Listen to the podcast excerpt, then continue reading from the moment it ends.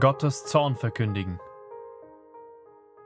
Ein treuer Prediger sagte einmal, Predigen ist die öffentliche Auslegung der Schrift durch den von Gott gesandten Mann, worin Gott selbst in Gericht und Gnade gegenwärtig ist. Treuer Dienst auf der Kanzel erfordert es, beides zu verkünden Gericht und Gnade.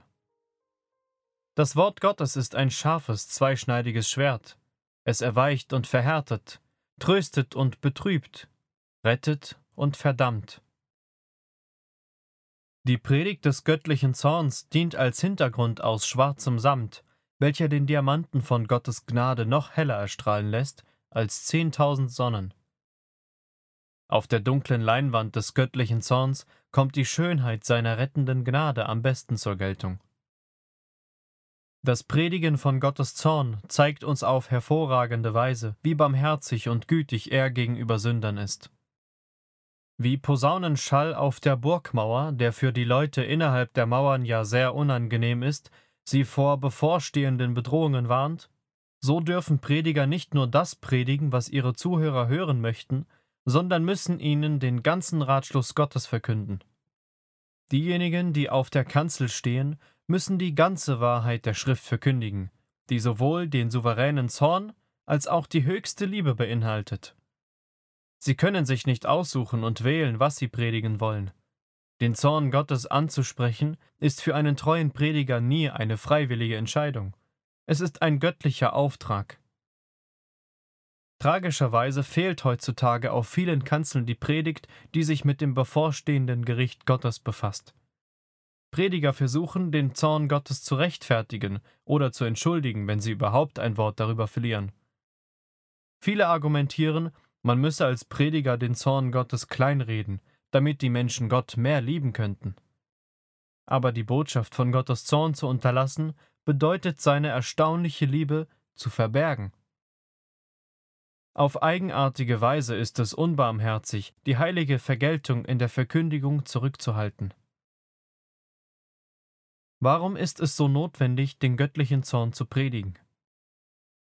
Erstens. Die Heiligkeit Gottes verlangt es. Ein wesentlicher Teil der moralischen Vollkommenheit Gottes ist sein Hass gegen die Sünde. A. W. Pink behauptet, der Zorn Gottes ist seine Heiligkeit, die ihn zum Eifern gegen die Sünde anregt. Gott ist ein verzehrendes Feuer, Hebräer 12, Vers 29. Er ist ein Gott, der den Gottlosen täglich zürnt. Psalm 7, Vers 11 bis 14. Gott hasst die Gesetzlosigkeit und ist zornig auf alles, was seinem vollkommenen Wesen widerspricht. Deshalb wird er alle Sünder am Tag des Gerichts vertilgen. Siehe Psalm 5, Vers 7. Jeder Prediger muss den Zorn Gottes verkündigen, oder er wird seine Heiligkeit, Liebe und Gerechtigkeit ausgrenzen. Da Gott heilig ist, ist er von jeglicher Sünde geschieden und steht gänzlich gegen jeden Sünder. Weil Gott Liebe ist, erfreut er sich an Reinheit und muss zwangsläufig alles Unheilige hassen. Weil Gott gerecht ist, muss er die Sünde bestrafen, die ja seine Heiligkeit verletzt. Zweitens, der Dienst des Propheten verlangt es. Die Propheten verkündigten ihren Zuhörern fortwährend, dass sie durch ihre anhaltende Bosheit den Zorn Gottes aufhäufen Jeremia 4, Vers 4. Im Alten Testament werden mehr als 20 verschiedene Worte benutzt, um den Zorn Gottes zu beschreiben, und diese Worte werden in ihren verschiedenen Formen insgesamt 580 Mal verwendet. Immer wieder gebrauchten die Propheten ausdrucksstarke Bilder, um Gottes Zorn zu beschreiben, welcher über die Gottlosigkeit entfesselt wird. Der letzte der Propheten, Johannes der Täufer, sprach von dem zukünftigen Zorn, Matthäus 3, Vers 7. Von Mose bis zu Johannes, dem Wegbereiter Christi, wurden Unbußfertige kontinuierlich vor dem bevorstehenden göttlichen Zorn gewarnt. Drittens, die Verkündigung Christi verlangt es. Ironischerweise hatte Jesus mehr über den göttlichen Zorn zu sagen als jeder andere in der Bibel. Unser Herr sprach mehr über Gottes Zorn, als er über Gottes Liebe sprach. Jesus warnte uns vor dem höllischen Feuer und dem ewigen Verderben als einem Ort, wo das Heulen und Zähneknirschen sein wird. Schlicht gesagt, Jesus war ein Prediger des Höllenfeuers und der Verdammnis, Männer auf den Kanzeln täten gut daran, dem Vorbild Christi in ihrer Predigt zu folgen. Viertens. Die Herrlichkeit des Kreuzes verlangt es. Christus erlitt den Zorn Gottes für jeden, der an ihn glaubt und ihn anruft. Wenn es keinen göttlichen Zorn gäbe, dann wäre das Kreuz nicht nötig gewesen und noch viel weniger die Errettung von verlorenen Seelen. Wovor müssten Sünder denn gerettet werden? Erst wenn wir die Realität des Zornes Gottes anerkennen, welcher sich gegen die richtet, an denen Gerechtigkeit vollzogen werden muss, erkennen wir, wieso das Kreuz eine so herrliche Botschaft ist.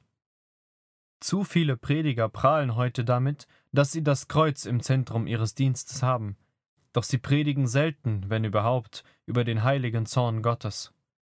Das ist eine Missachtung des Kreuzes selbst. Fünftens. Die Lehre der Apostel verlangt es. Christus hat diejenigen, die er selbst direkt aussandte, dazu beauftragt, alles zu verkünden, was er befohlen hatte. Das beinhaltet auch das Verkündigen von Gottes gerechtem Zorn gegenüber Sündern. Der Apostel Paulus warnt Ungläubige vor dem Gott, der das Zorngericht verhängt, und er bezeugt, dass nur Jesus uns errettet vor dem zukünftigen Zorn. Petrus schreibt über den Tag des Gerichts und des Verderbens der gottlosen Menschen. Judas spricht von der Strafe eines ewigen Feuers. Johannes beschreibt den Zorn des Lammes. Offensichtlich erkannten die neutestamentlichen Schriftsteller die Notwendigkeit, Gottes Zorn zu predigen. Prediger dürfen nicht davor zurückschrecken, den gerechten Zorn Gottes den Sündern zu verkündigen, die die Hölle verdienen. Gott hat einen Tag festgelegt, an dem er den Erdkreis in Gerechtigkeit richten wird. Dieser Tag zeichnet sich schon am Horizont ab. Wie die Propheten und Apostel und sogar Christus selbst so müssen auch wir die Ungläubigen vor dem kommenden schrecklichen Tag warnen und sie dazu drängen, zu Christus zu fliehen, der allein mächtig ist, zu retten. Dies ist ein Artikel von Stephen Lawson, welcher zuerst im Table Talk Magazine erschienen ist.